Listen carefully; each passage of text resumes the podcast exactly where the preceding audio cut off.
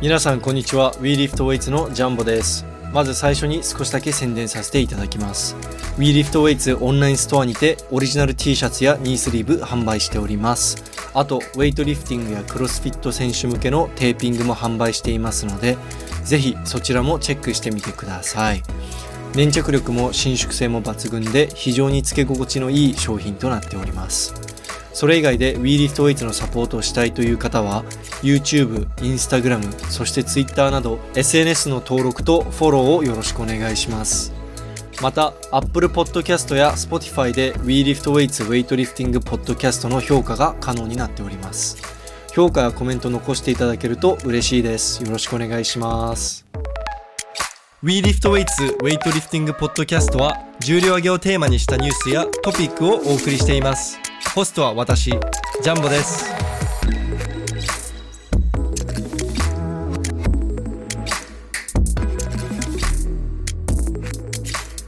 はい皆さんこんにちは WeLiftWeights のジャンボです今日はスペシャルゲストとして佐藤幸太郎選手に出演いただきました佐藤選手今日はよろしくお願いしますお願いします。えー佐藤選手といえば、えー2022年全日本選手権で3位。で、インカレで何度も優勝しており、えー現在、えー183キロクリーンジャークの大学記録保持者でもある、今勢いのある選手になります。今日は、ポッドキャストでいろいろ聞いていきたいと思うので、よろしくお願いします。お願いします。はい。で、つい、この間、この間というか、まあ、数日前に試合があったばっかですよね。はい。いや、お疲れ様です。145キロスナッチ。あれ自己新ですよね。はい。1キロ芯です。 1キロ新。確か僕が2年前のインカレかなで撮影に行った時、144が自己ベストでしたよね。そうですね。あの時から1キロも伸びなくて、今回やっと自己新記録ということで。やっぱり145ってその、初めて試合でスナッチであの、バンパー3枚つけられるじゃないですか。はい。結構、なんか、気合の入り方が違うっていうか、こう、と、取った時の喜ぶ、嬉しさが違うっていうか、そういうのありますかいや、まあそうですね。今回に関してはスナッチで記録を狙いに行ったわけではなかったので、まああ、そのー点も予想外だったっていう点ことで、なんか、すごい嬉しかったです。あ、たまたま調子が良かったって感じですかね。はい。たまたまです。もともとはジャークだけ記録を狙いに行く予定で、ああ、あの、大学記録ですよね、184。 1本で棄権しようかなって思ってたんですけど、 あれ棄権しようかったので、あ、もうそんなにスナッチやる気なかったんですね。はい、もう、試合の前の練習でも、スナッチの練習10分やって、あとずっとジャークみたいなえ練 そん習をな、ずっとやってて、そ、そういう練習方法だとなんか、コーチとか監督に怒られたりしないんですかもっとスナッチ頑張れよ、みたいな。いやもう、ずっとジャークに全振りするっていうふうに、前から言っていたので、ああ。それはもう、大丈夫でした。まあちょっとあの、動画、インスタの動画とかも見てて思うんですけれども、やっぱり、ジャーカーなんですよね、ゴリゴリの。そうですね。不本意ながら、不本意ながら。え、今のスナッチの大学記録って何キロですか ?73 で。宮本さんの149キロで、あー、じゃあ確かに184とか5を狙った方がなんかいけそうですもんね。そうですね。あー、なるほど。183ももともと宮本選手でしたっけ持ってた。はい。なるほど。えー、いやでもおめでとうございます。184惜しかったですね。いやもう、2年生以降の大会で初めてジャークで失敗しましあ、そうなんですね。た。はい。クリーンで失敗することはあったんですけど、あー、その基ジャーク本で失敗し立たのっは、たらさせるみたいな。はい。1年生の新人以来ですね。へえ、それはそれですごいですね。いや、でも、あの、おめでとうございます。もう大学生としての最後の試合になるんですかはい。いやー、ちょっと、あの、本当は撮影に行きたかったんですけれども、全日本ジュニアがあったばっかで、 ちょっと行けなかったですね。あんな、あんなに、あの、いい記録やると思ってなかったです、正直。なんか全日本選手権の方に優先するのかな、みたいな、思ってたんで。あああ、もうその辺は何も考えてなかったですね。あー、そうなんですもうね全日。本も頑張ろうかな、みたいな。あ、ちなみに全日本選手権では、まあ、大体何キロぐらい狙いたいですか いやー、何も考えてないですね。今もう、選抜終わった後まだ練習してないので、まあ目標とかも何も考えず、うんまあ、とりあえず、チャークだけは頑張りたいですね。ジャックだけですか、はいジャ ジャックだけ。ナッチはちょっと今回まぐれなので、なるほど。はい。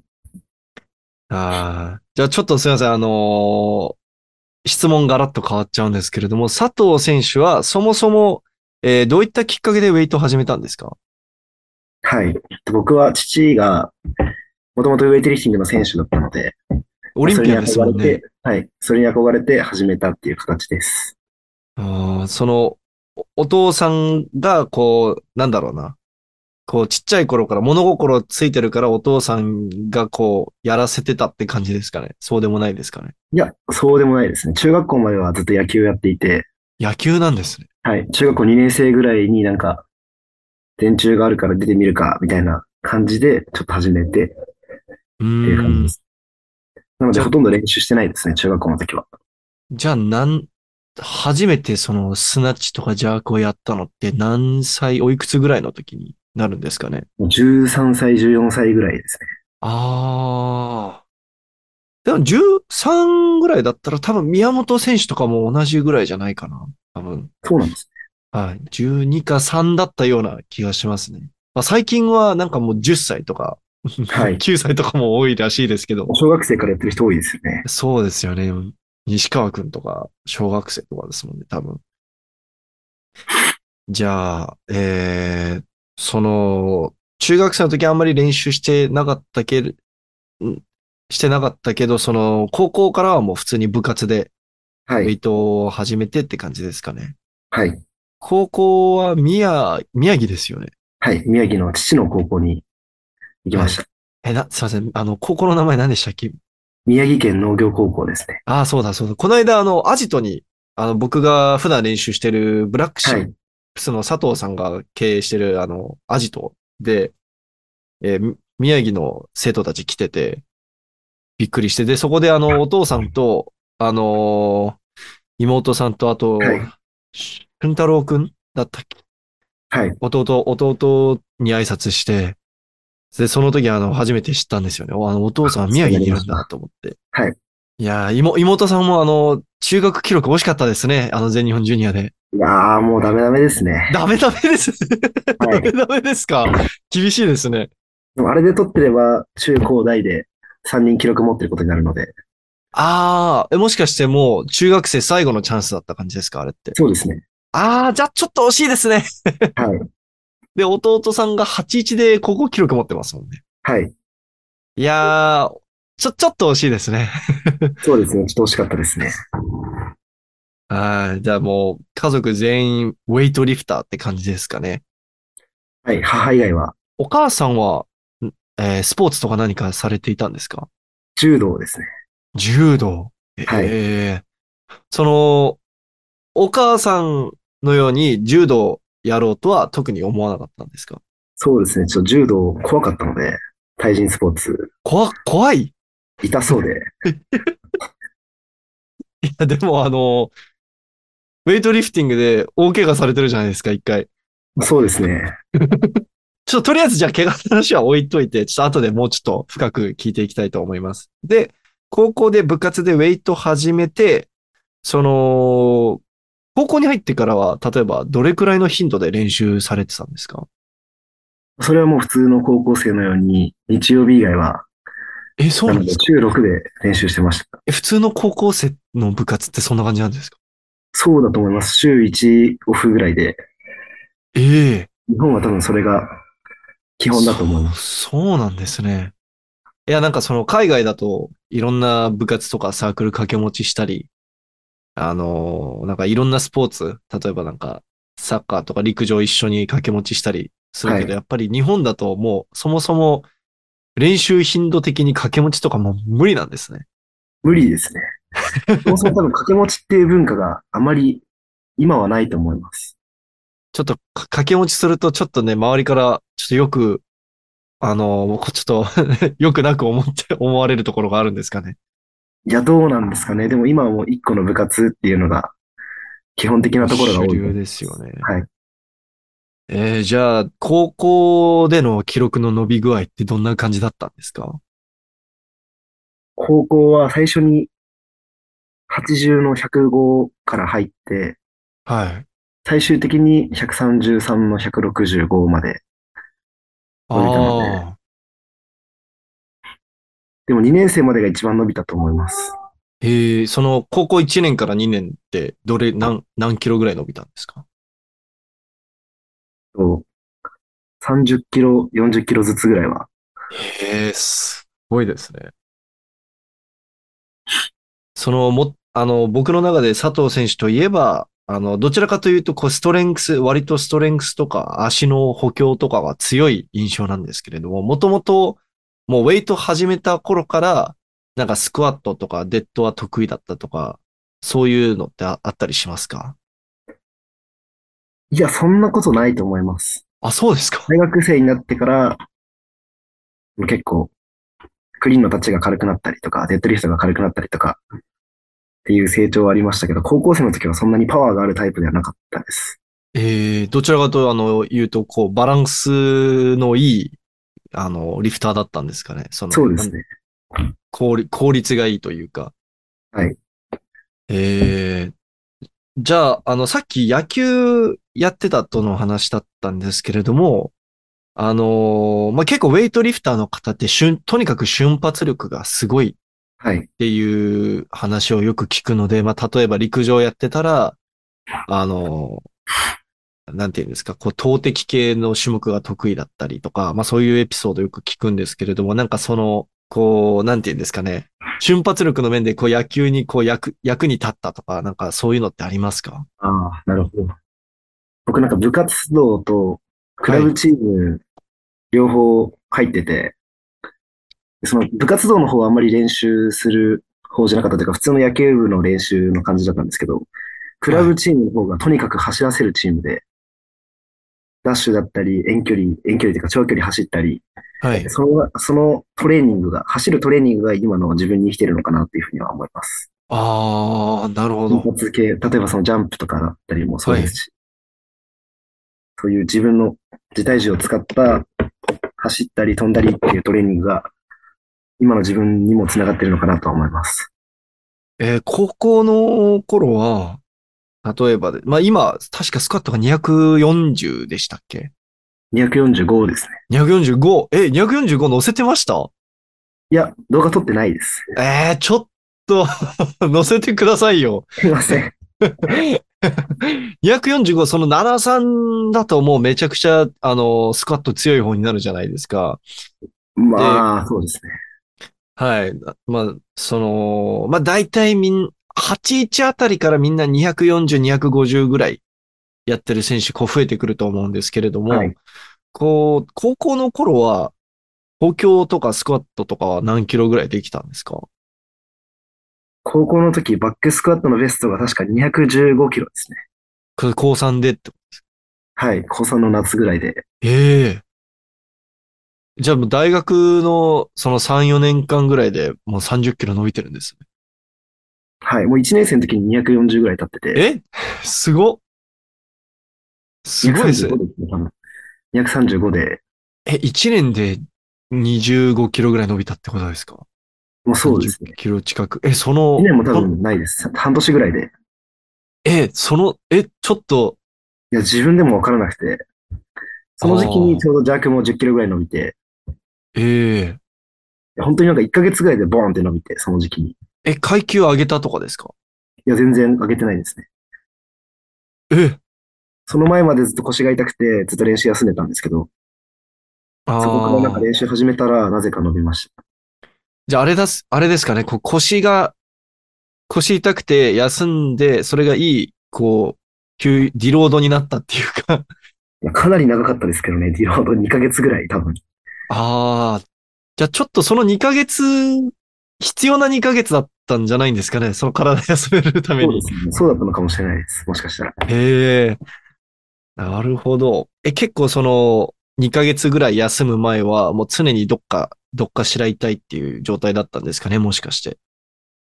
はい、僕は、そうですね。基本的に高校生の時からずっと腰が痛いので、ああ。腰が張りやすいので、なるほ腰ど。をずっと気にかけていたんですけど、それが、なんか、本当にできなくなったのが、その1年生の、まあ、夏付近ぐらいですね。あーで、2ヶ月休んで、まあ、腰の痛みが取れたら、こういろいろ伸びてたと。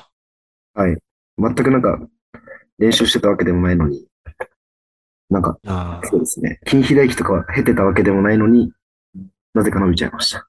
その2ヶ月間、腰痛くて休んでる時期は、もう筋トレもやってなかった感じですか、筋トレは多少してましたけど、なんか、すごいやったかといえばそうではないですね。ええじゃあちょっと今、あの、あの、痛みでかなり悩んでる選手、ちょっと1、2ヶ月ぐらい休んでみるのもありかもしれないですね。特に大学生の選手とまあか。そうですね。大学生だったら、ありかもしれないですね。もう逆に僕の年齢ぐらいになってくると、まあ、腰の痛み、もはやなんかない日がないみたいな。なんか なんか別にこれが普通、当たり前みたいな。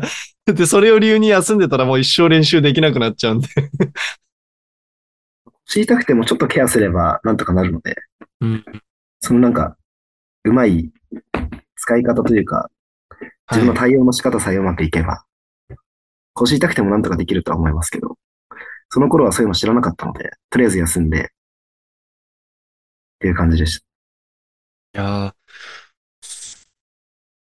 ーえ、じゃあその、逆にあれなんですね。1年生の時240やって、その後からはあんまりスクワットはやり込んでない感じ ですかいや、やり込んでるんですけど伸びないんですよね。そうなんですね。ジャークもそうなんですけど、ジャークも1年生の時に180取って、はい、そこかはらい。今5キロしか伸びてないので、うーん。なんか何やってもダメかなっていう、最近は。いや、ちょっと急にめちゃくちゃネガネガティブじゃないですか。どうしたんですか伸び悩んでますね、でも。 え、じゃあ、あのー大学入ってからは、1年生で、えっと、すいません、130の、な、何でしたっけえっと、高、高3の最後で133の165で、はい。 1年生の最後には139の180だったので、あ、今もうも、その時点で180やってんのか。う6キロの5キロしか伸びてないですね、そこから3年間で。その今言った数字は試合でやった数字なんですか ?1 年い生。や、スナッチは試合なんですけど、ジャークは、ジャークは練習です。うーん、試合では177まで、なるほど。じゃあ、割と結構、1年生の時から135の175以上は、まあ、割と、こう、コンスタントに取れ、取れ、取れてるっていうか。なんか僕の中で佐藤選手、こう、どんだけ調子悪くても、まあ、135の175はいけるでしょうみたいな印象なので、そうですね、それはもう1年生の頃から、でもそれ1年生の頃には実はもうできてたんですね。はい。えー、じゃあ、その、えっと、183挑戦してめちゃくちゃ惜しかったのって2年生でしたっけあれ。あれ1年生の新人戦ですね。えー、あれ1年生ですか ?1 年生で大学記録狙ってたんですね。はい。すごいですね。あれめちゃくちゃ惜しかったですもんね。そうですね、もうでもあそこから全然もう、あの時の感覚がなかなか蘇ってこないですね。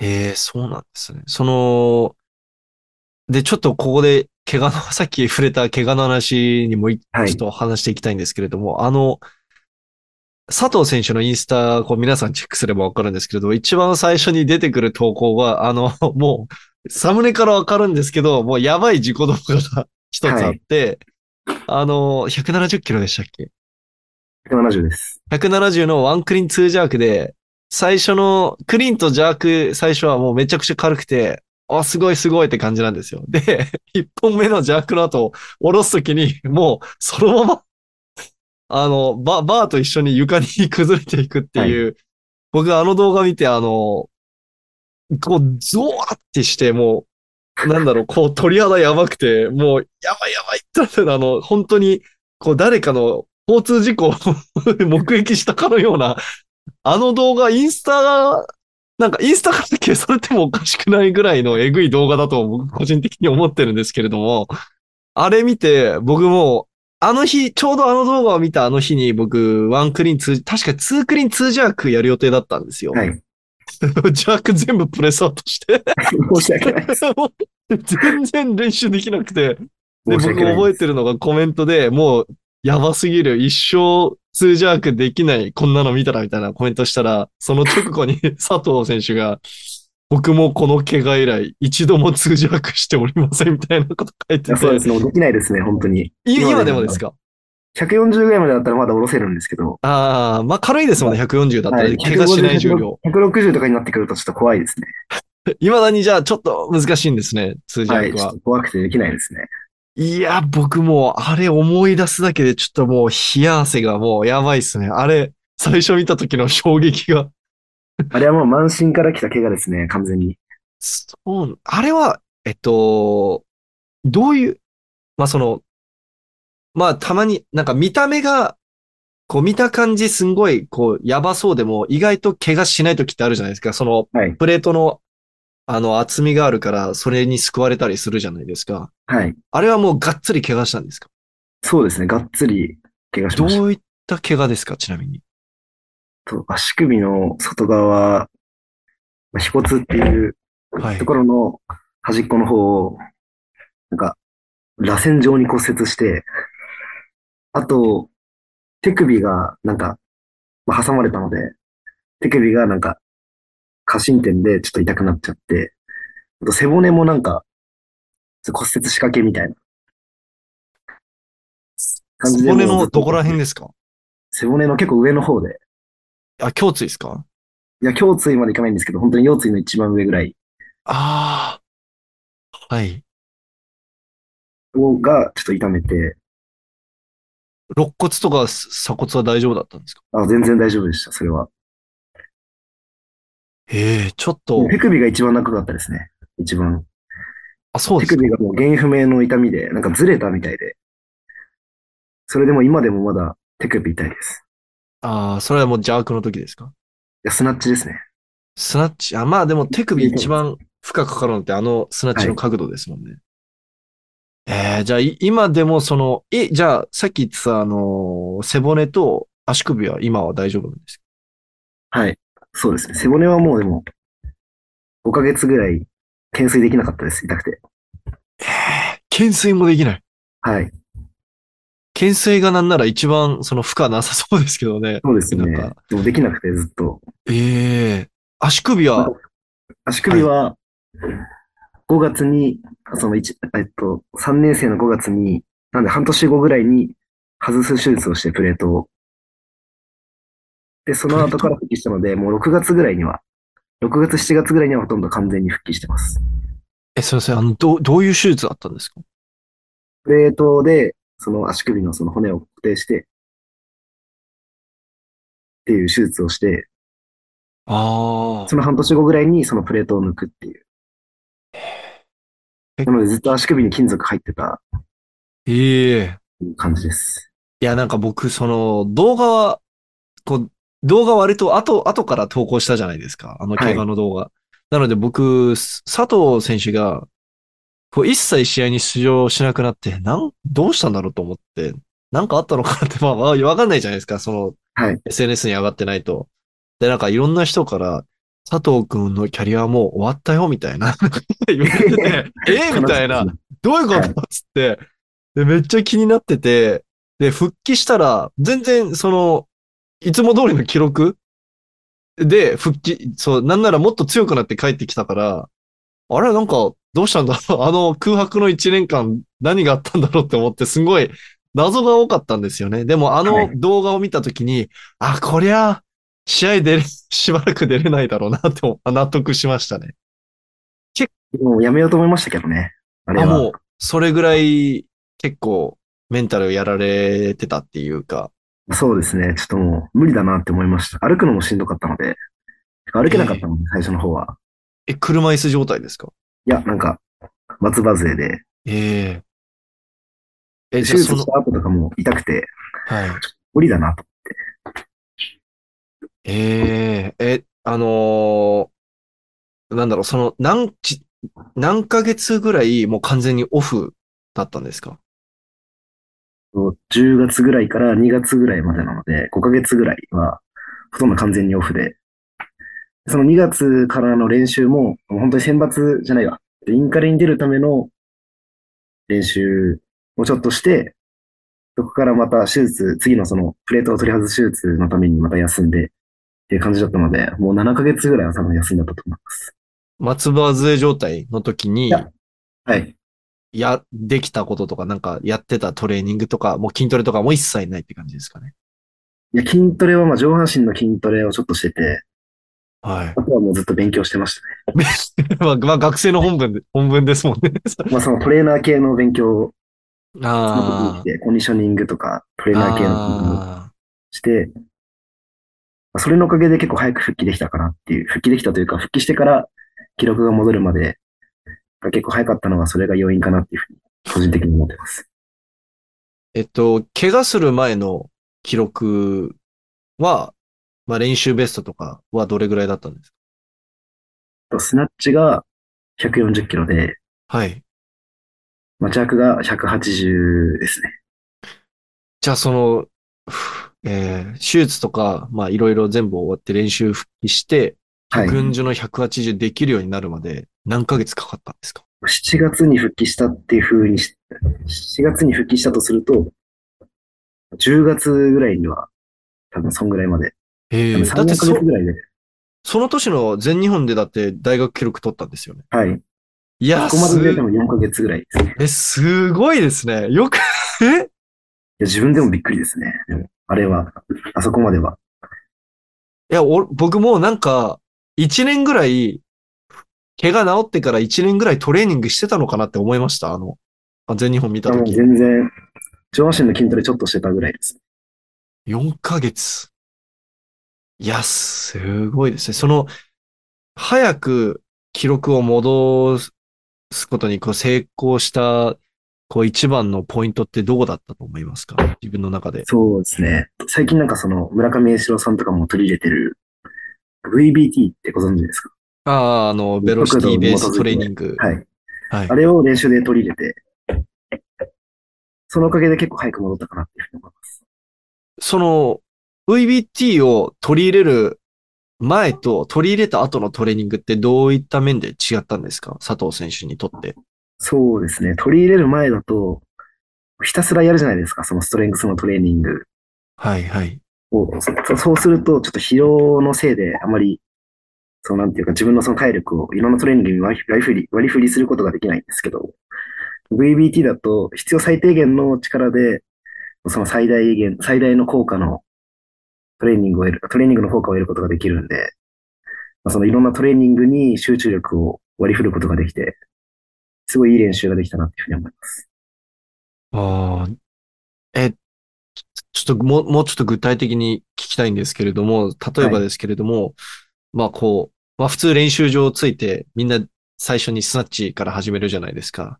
はい。こうスナッチやってて、例えば VB、VBT 取り入れてるときは、こう、どういった、どういう面を気にしながら、こう練習されるんですかまあでも、ああ、でも、あれですね、スナッチとかクリーンジャークの時は、基本的になんか、そういう装置はつけないです。あ、そうなん補ですか。強のトレーニングのそのプルだったり、バックスクワットだったり、あっていう時に結構使います。ああ、じゃあその補強をやりすぎないっていう面ですかね。その VBT を使って。そうですね。やっぱりその VBT でこの自分の最大速度とか出るじゃないですか。それを見て、かなり調子が、なんだろう、疲労が溜まってる時と、まあ疲労が溜まってない時の数字の違いって結構、あの、わかるもんなんですかはい。いや結構顕著に現れると思います。その、1本目から2本目のその速度の落ち具合だったり、はい。そういうので疲労っていうのをその可視化できるので、うーん。そういう面ではすごいいいのかなっていうふうに思います。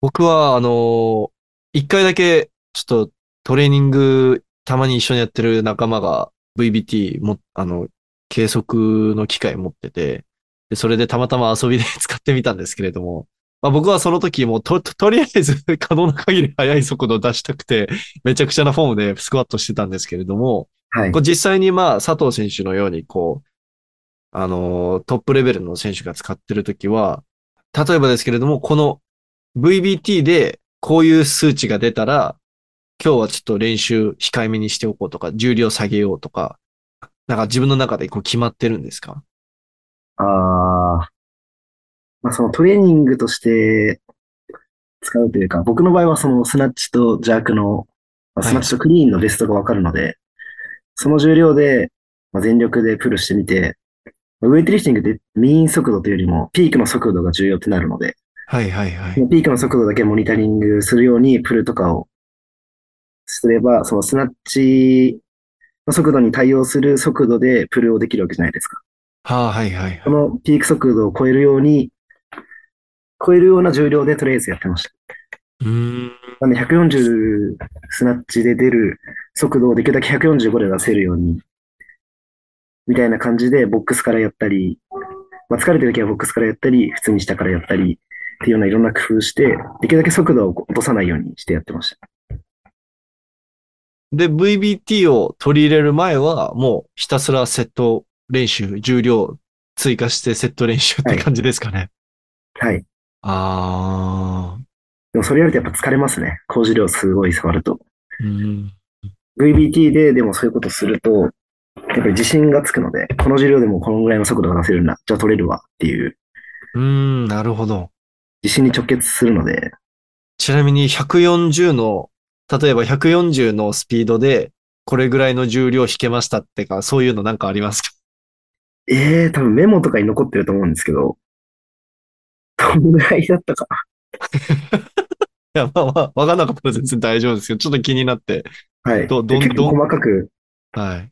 やってたので、多分0.8メートル毎秒とか、そんぐらいだったと思うんですけど。でも150ぐらいではセット組んでたと思います。ええいや、なんかタンク選手の、タンク村上のトレーニングを見てて思うのが、その、彼昔だったらもうね、スクワットめちゃくちゃな重量やって、デッドのめちゃくちゃ重量やって、とりあえずセット組んでって感じだったと思うんですけれども、最近はもう、こう自分のマックス近くの重量でもうひたすら全力で引く。だからまあ、クリーンデッドだったら240だったり、スナッチデッドもまああんまり200以上引いてるの最近見ないですね。もう200でとりあえず、全力でで弾くみたいな練習をよく見るので、はい。はいで、実際に彼もそれを取り入れて、なんか動きが良くなったって言ってたり、その、何やっけ、日本、日本記録もちろん何度もと塗り替えてるんで、それですごいなと思って、興味はあるんですけれども、でも補強が強くないとできないですよね。あ、まあ、そうですね。 はい。で、立てるからそういうことができるわけで、立てなかったり、もともとそのデッドが弱い人とかだと、そういうのやるとちょっとしんどいかもしれないです。ああ、なるほど。じゃあもうある、ある程度補強はできてる前提で取り入れた方がいいってことですかね。はい。まあでもいろんな使い方があるんですけど、はい。そういう使い方をするのであれば、補強は強い方がいいと。まあ確かにスピードが、どんだけスピードが速くても、ね、潜った後立てなかったら、 はい。ちょっと意味ないですもんね。なるほど。いや、たまにいますよね。めちゃくちゃ瞬発力良くて、めちゃくちゃな重量も、ボックスから潜れるけど、立てなかったりとか。はい。はい。で、ちょっと話が途中で途切れちゃったんですけれども、じゃあちょっと一回トピック変えまして、あのー現時点での、えー佐藤選手の、えー練習ベストと、あと補強のベスト、数字の、あ補強の数字のベストとか教えてもらえますかナッチの練習ベストは、140ぐらいですね。 ?140? はい。ジャークが185です。いや、相変わらずジャーカーなんですね。そうですね。基本だから。不 本不本意ながらなんですかデッドリフトが、はい。スナッチが200で、はいジャはい。ークが220で、フロントスクワットが210で、バックスクワットが245です。え、フロントスクワット210も乗せてないですよね。フロントスクワット210乗せてないですね。 210と乗せてくださいよ。 もっと乗せてくださいよ、投稿い。や、なんか、そうですね。ちょっとインスタとか載せるのちょっと不安で。え不安なんですかえ、なんか怖くないですかえ、な、なんでですか不特定多数の人になんかそういう動画を見せるの。え、でそんなこと言ったら 僕やばい、僕やばいじゃないですか。 いやなんかその、なんていうか、試合の動画とかだったら全然いいんですけど、なんか練習の動画載せたら、俺こんだけやってるぞ、みたいな。見せびらかして、ちょっあ、まあでも、SNS ってそういうもあでもんまあそうじでゃすねないですか。と、確あかにそう。の、見てほしいから載せるものなんで、そこを、あれですよ、もう本当にうん見られたくないだったら、まあもち ろんの載せなく、載せない方がいいですけれども、あみインスタはやっぱりこう、見せびらかす場なんで、もうそこはもう、ああの、あんまりこう、遠慮しなくていいと思います。じゃあ見せびらかしに行きます。はい。ぜひはいぜひ。いや、ウェイトファンたちはみんなあの楽しみにしてるね。そんななんか、あのー そんなフロントスクワットすごい重量乗せて、おいこんなもん乗せんなとか言う人いないと思うんで。もともと動画あんまり撮らないんですよね。ああ、そのベスト狙うときもあんまり取らない方なんですかいやもう本当に、自己新撮るときとか、結構、140の180以上を触るときぐらいしか撮らないですね。へあと、フォーム確認ぐらいですね。補強、補強はほとんど撮らないですね。え。それは、あのー単純にめんどくさいからですかね。まあそうですね。補強撮ってもしょうがないかなっていう。ああ、僕全部撮って ます。いや、でもなんか、やっぱり、フォームが気になっちゃって、なんかはい、気にしないようにはしてるんですけれども、やっぱり、いや、今のちょっと良くなかったから、ちょっと撮ろうかなっなるほど。て、考えれば考えるほど、もうき、もう癖になっちゃってるんですよ、もうカメラ回してんのが。なんか、ほ、なんか、ウエイトの調子悪くても、動画撮って見たときってなんか意外とわからなくないですかああ、いや、なんか今の自分の中でめちゃくちゃ重かったのに、動画で見たらそうでもないなっていう時は何回か、何度かありますね。はい。なるほど。なんか形崩れてても、形崩れててもというか、形崩れてるのかどうかさえもよくわかんなくなってきちゃうんで、調子悪くても。調子悪いときって。あーあうー、んそういうことですね。ああ、全然はあいります、動あ画でり見てまもす。全然変わんないのに、調子悪いみたいなときは、もうどうしようも、どうしようもないのかなと思って。いや、でも僕、そういう時よく思うのが、その、調子悪かった時に動画撮って、その、その日のうちはにいその動画を見ても、の全然わからないんですよ。はい。でも、例えば、半年後とか、1年後とかにその動画見返すと、うわ、下手くそみたいな。 だから調子悪かったんだ、みたいな。ちょっと は、なんか、あの、あれと似てるんですよね。あの、自分がちっちゃい頃に描いた絵って、当時は、あ、俺めっちゃうまく上手に描けたなって思うじゃないですか。でも、何年後かに見返すと、うわ、下手くそなんだこれってなるじゃないですか。それと似たような感じで、その当時にわかんなくても、後から見返して、ああ、だから調子悪かったんだなってわかることはあったりするんですけれども、まあでもそうです。あんまり取らない方がいいと思います。時間の無僕駄な結ん構で。高重量、高重量派なので、はい。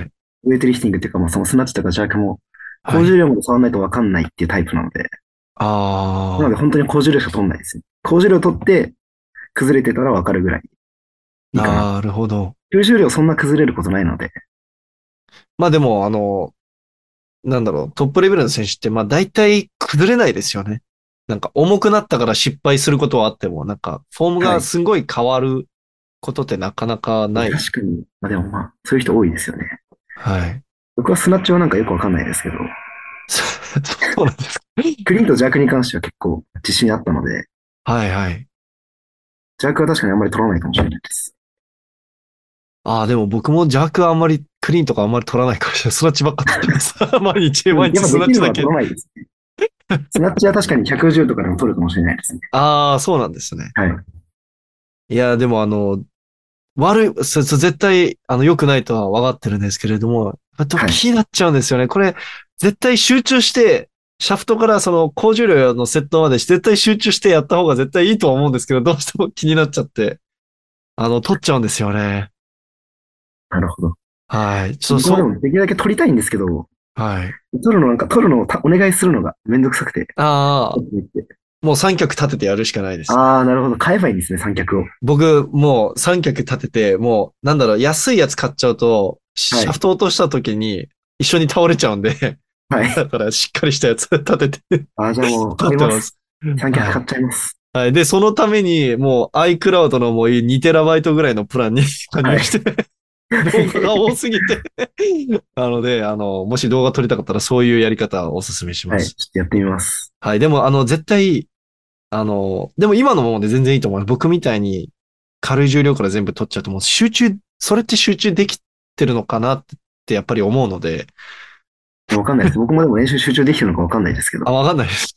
はいいや、僕よりは集中できてると思います。いや、どうですかね。はい。まあちょっと結構脱線しちゃったんですけれども、はいそれ以外になんか得意な種目、例えば日本人の選手とかって、ボックスが、ボックスからの種目が得意だったり、ラックからが得意だったり、まあそういうのあると思うんですけれども、はい。ボックスからは基本的にやらないですね。えークリーンもジャークもですかああ、スナッチもですか、はい。えーそれはどうしてですか下からやります。えーその、ボックスが苦手とかではない。ボックス苦手ですね。あ、苦手なんですかはい。やり方がわからないです。全然やったことないので。ああ。なんか、ぼ、じゃあボックスからのマックスって分かってたりしますかスナッチが多分130で3本ぐらい最後にやったのを、で、そっからやってないですそれやったのはいつですかち なみに。ね。2年生ぐらいの時だと思います。ああ、まあでも、133本、い、意外とやってるんですね。でもボックスだったら、でも下からでももしかしたらやってるかもしれないですけど、ちなみにじゃあ、クリーンのボックスのマックスとかってわかりますか多分140ぐらいですああ、いや、そう。なんかあれですね、持田さんみたいな感じですね。なんか全然、ボックスわかんないからやんないみたいな。ね。クリーンは下からじゃないとわかんないです。その、僕の中でボックス得意な選手といえば、こう、どちらかというと、潜るのがめちゃくちゃ得意で、ああ、あ確かにの、んなんだろうな、スクワットよりプルの方が得意な選手が結構ボックス強かったりするんですけれども、こう佐藤選手の場合は、あの、潜るかん、潜るのがちょっとに、あの、ウィークポイントだったりするんですかそうでもない。そうですね。潜りは結構自分の中で課題であると思います。あ、そうなんですね。はい。なので結構いろんな方にそのボックスやった方がいいよっていうふうに勧められます。あでもとりあえず選抜終わってからぐらいでいいかなって思ってて、あ、あとああ特、に全日本もあるので、まあでもそうですよね。はい、やり方があんまり変えずに、ちょっと時期取り入れて的に、時期的に今始めるような時期じゃないですもんね。はい。え、えじゃあ、全日本ぐらい、全日本が終わった後なら、時間が、あ結構試合ないですよね、その後。なんかありますかそうねで。かなり練習にフォーカスできるので、そう、じゃあ、ボックスは取り入れる予定とかあるんですかはい、取り入れてみようかなっていうふうに思ってます。おー。あと久しぶりにちゃんと筋トレもしようかなって思ってます。久しぶりなんですか普段はそんはいな、、全然やんないですね。ええめちゃくちゃ意外。僕はあの、すごい、でもなんか佐藤選手はどちらかというともう筋肉ムキムキで、マッチョで、で、あの、扱う重量もすごいみたいな、そういうタイプの選手だと思ってたんで、筋トレ結構しっかりやってると思ってたんですけれども。もう9月10月ぐらいからやってないですね。ええすごいですね。逆に、筋トレほぼなしでその見た目なんですね。体つきが。なんか頑張る時期もたまにあるので、1年に1、2回ぐらい。ええそうなんです。そこ結構意外ですね。僕の中で勝手にめちゃくちゃ筋トレしてんのかなって想像してました。なんか筋トレすると感覚なんか悪くなる気がして、はい。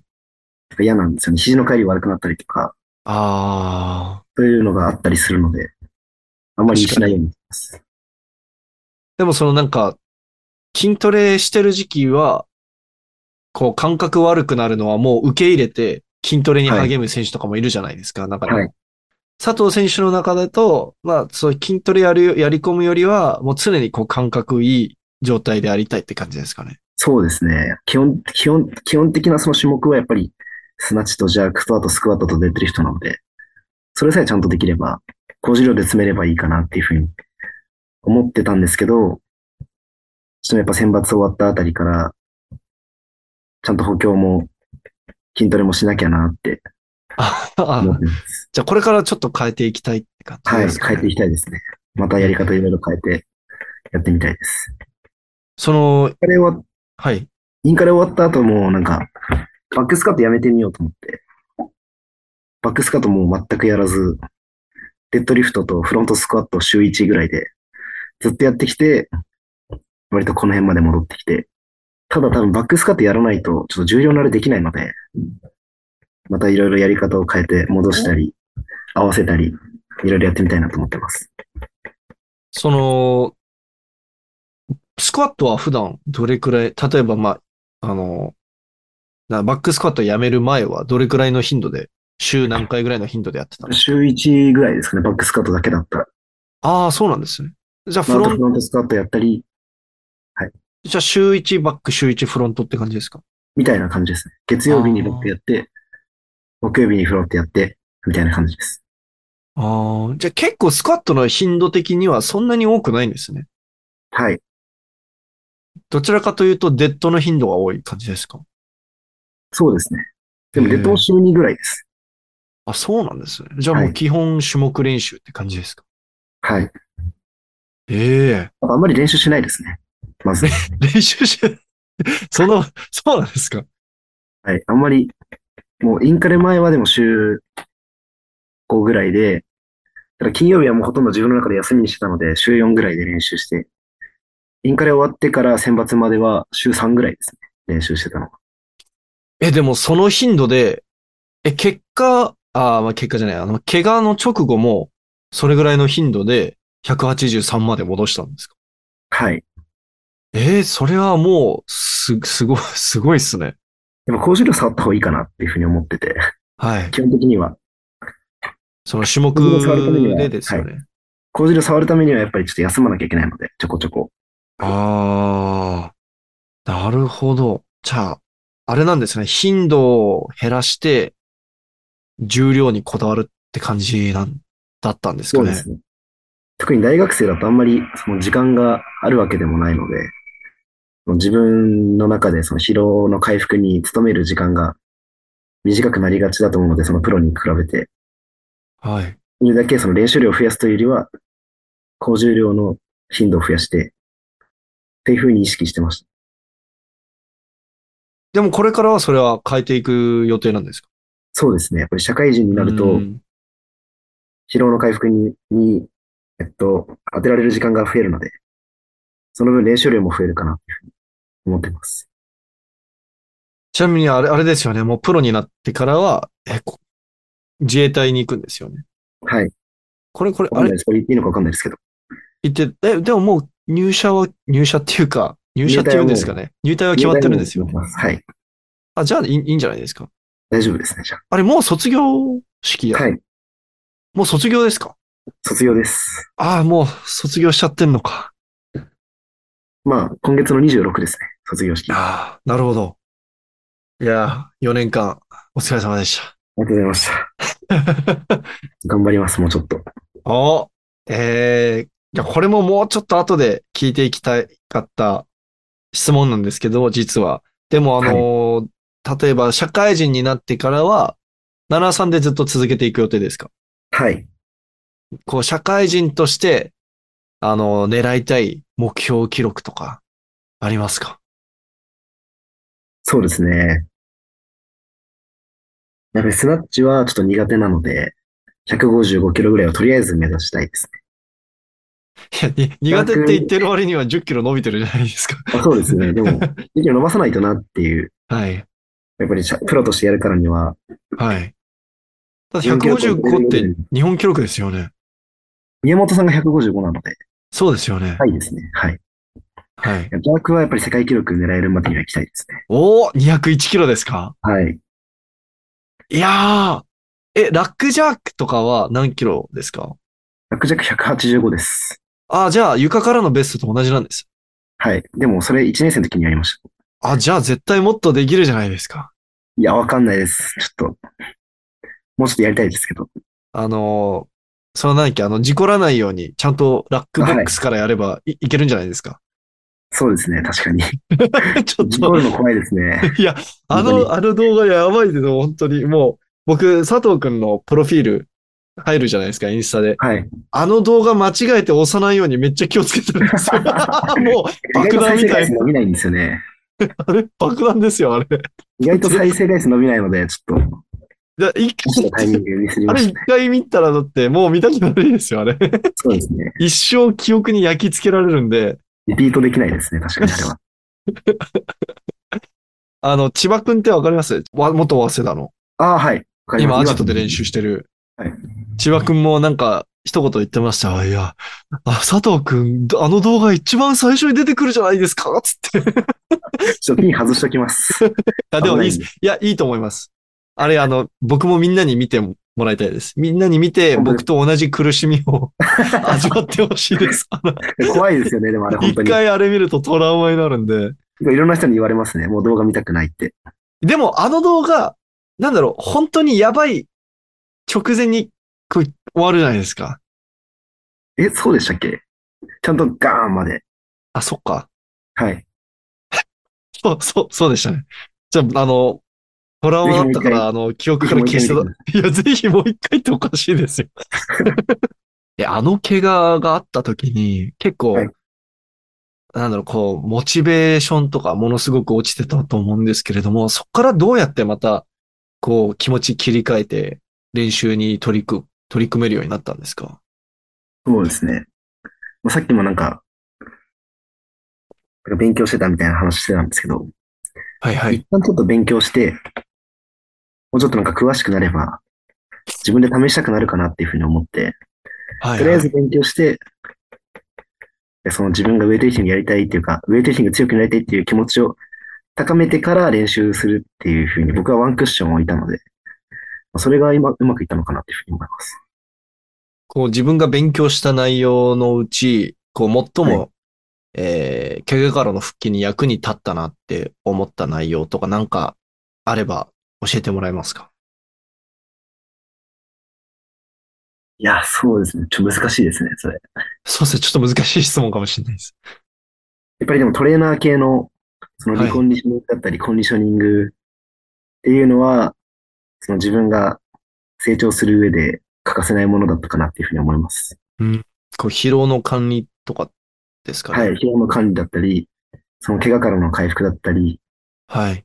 そのリコンディショニングの中で、だ中で、その怪我してからのその精神の推移とかっていうのもあって、そういうのを客観的に見ることができたので、自分のことうを。ん。それが良かったかなっていうふうに思います。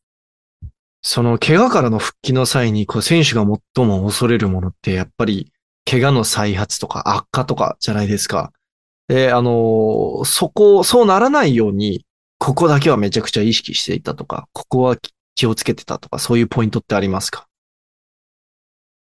と、そのリコンディショニングの勉強の中で、アライメントっていう考え方があって、あアライメントがしっかりしていれば、その腰が痛くなったりしないので、練習前にできるだけ自分のその姿勢を、アライメントってまあ姿勢なんですけど、簡単に言えば。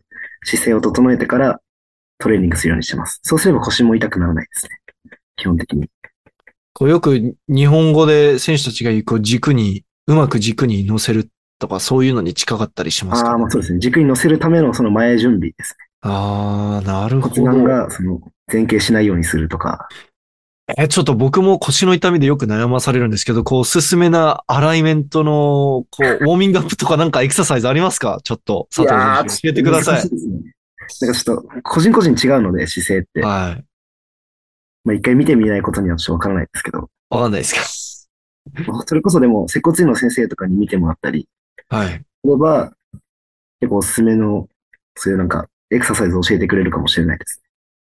わかりました。ちょっと、行ってみます。 はい。えっと、あとはですね。そうですね。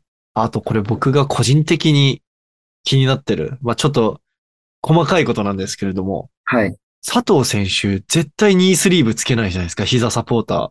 はい。これは、もう昔からそうなんですかもう絶対つけないんですいかや、高3の時はつけてて、はい。 165やるまではつけてまはしいた。。 ただ、なんか、何を思ったのか、180キロやるまではちょっとニースリーブやめようと思って、はい。なぜか。で、それで1年生の時に180できたんですけど、なんかめんどくさくてつけるのが、そこから。ああー、はい。 180つけ、180までつけずにできたら、つけたら200ぐらいいけるんじゃないかって思ってたんですよ、個人的に。はい。でもなんかつけるのめんどくさいからこのまま頑張って目指そうかなっていう感じです、今は。ススクワットもつけてないですか今。つけてないですね。えスクワットもですかでもたまにクリオのなんか、柔らかいベルトあるじゃないですか。はいはいはい。あれ膝に巻いてます。あれを膝にはい。なんかニーラップみたいにして巻いてます。たまに。ええ、245立った時は何巻いてたあ、んそでれすか、多分巻いてたと思います。あそうなんですよ。はい。右膝だけ巻いてたと思います、多分。右膝だけですかしかも。はい。ええ右膝が痛かったんですかねいや、なんか、気持ち軽くなるかな、みたいな。右膝だけで。はい。え、ちょっとそれは謎 だ、謎です。そうなんですなんか、ね。ニースリーブあったらできない気がするんですよね、逆に。その姿勢が変わるからですかまあ、その立ち方とかもちょっと変わる気がしますし、今のままでも十分、なんか力の伝わり方的には、いいかなっていうふうに思ってるので、とりあえずはつけなくていいかなって思ってます。えー、なんか僕、覚えてるのが、去年の全日本の時、はい。あの、ニースリーブ一瞬つけましたよね。はい、つけてました。柏木で亮太から借りました。あ、借り、借り物なんですかしかはい、も。借り物です。しかも、あの、自分より階級が4つぐらい上の選手のニースリーブを借りたんですね。そうです。なんか昔使ってたやつを借りて、あの、で、しかもその後、もうすぐ外したじゃないですか。そうでしたっけいや、その、なんか、次の試合でもう外してたじゃないですか。はい。いあれは、どういうことですかや、自分でもよくわかんないですね、その辺は。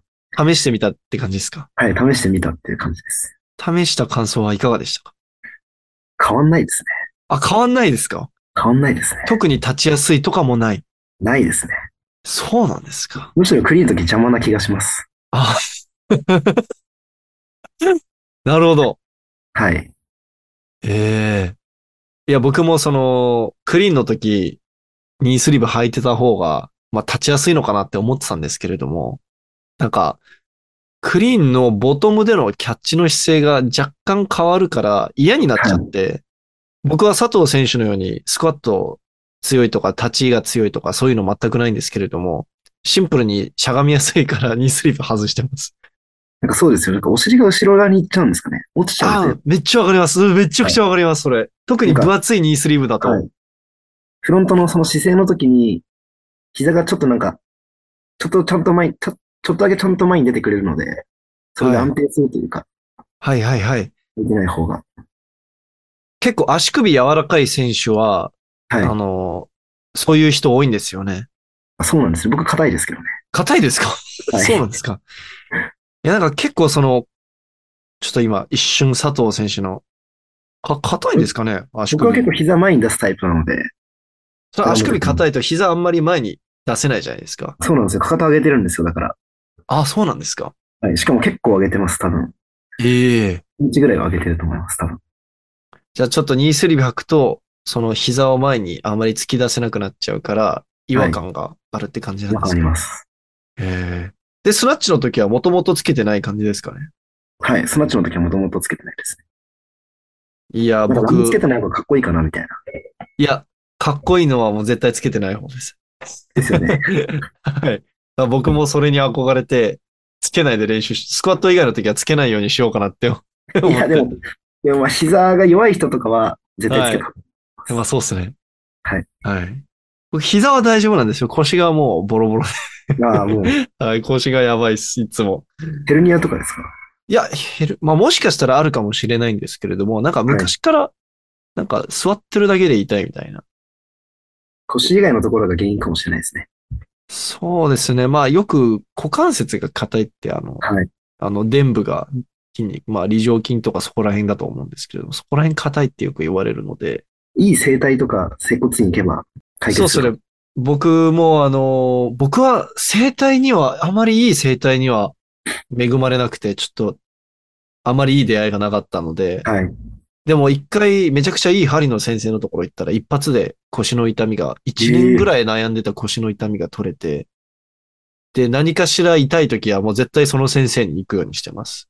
ぜひ教えてください。え、あはい、全然いいですよ。後でおあのお願いします送ります。はい、その先生は、しかもその先生僕が4年ぐらいお世話になってるんです、3年ぐらいお世話になってるんですけど、こう長年ウェイトリフターとして痛いところって大体決まってるじゃないですか。はい。だから長年そこを見てもらって、もう先生もなんかもう分かるようになってきて、ああ、クリーンでこうなったんだね、みたいな。 なんか、普通の針の先生って分かんないじゃないですか。はい。そうありがたいですね。すごい。はい、だから僕がこう、ある意味その先生にこういろいろ、こう長年こう相談したおかげで、その先生もこう、リフターの悩みをもう分かってくれるようになってきて、いや、もうぜひめ教えていただきたいです。はい。僕、めちゃくちゃビビり、ビビりで、針め、無理だったんですよ。だから、針刺してる時に、地震が起きて、こう上から何か落ちてきて、針が体の奥までぶっ刺さったらどうしようとか、なんかそういうの想像しちゃうんですよ。しょうもないんですけれども。なので、ちょっと怖くて言ってなかったんですけど、その先生にお世話になってからはもう、針大好きになりましいや僕も結構針好きなので、た。はい。やっぱり整体だと特に女性のスタッフさんが担当しちゃうと、もう何もくすぐったいぐらいのあれしかないんですよ。なんか、はい。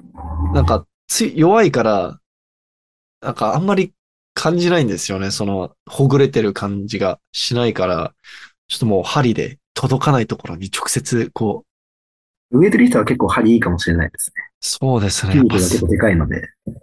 もう生体はもう、60キロ、50キロ、50キロ以上、最低50キロ以上ぐらいの人に踏んでもらわないと、もうなんかほぐれてるの実感が湧かなくて。はい。なので、もう針が、針一択っすね、今は。はい、すいません。なんか、すちょ全然話、 脱線しちゃったんですけれども。はい。です。佐藤選手は、例えば、アップとか、ウォーミングアップとかは、た長い方なんですか例えば同じ早稲田の、もともと早稲田のリラ選手とか1時間ぐらいアップされるじゃないないですか。はい結構入念に。で、佐藤選手は、こう、ウォーミングアップとかかなり入念にされてるタイプなんですかいや、そんなことないですね。もうさっきも言った通り、その姿勢を整えるための最低限のことをやって、あともうすぐシャフトです。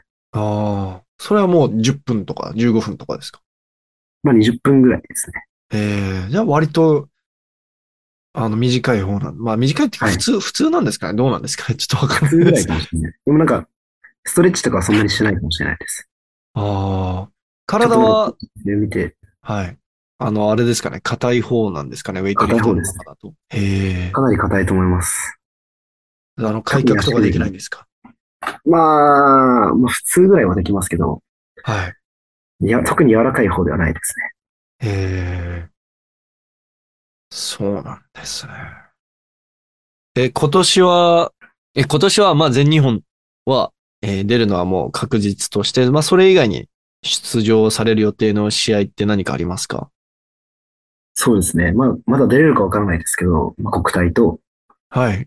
社会人ぐらいですかね。社会人はい。はい。えーっと、じゃあ、いや、あ、そうだそうだ。長期的なキャリアプランとか何かありますかはい。えっと、パリは出れないので、あその次にロサンゼルスあ、はいを。とりあえず目指して、28歳でオリンピックに行きたいなっていうふうに思っています。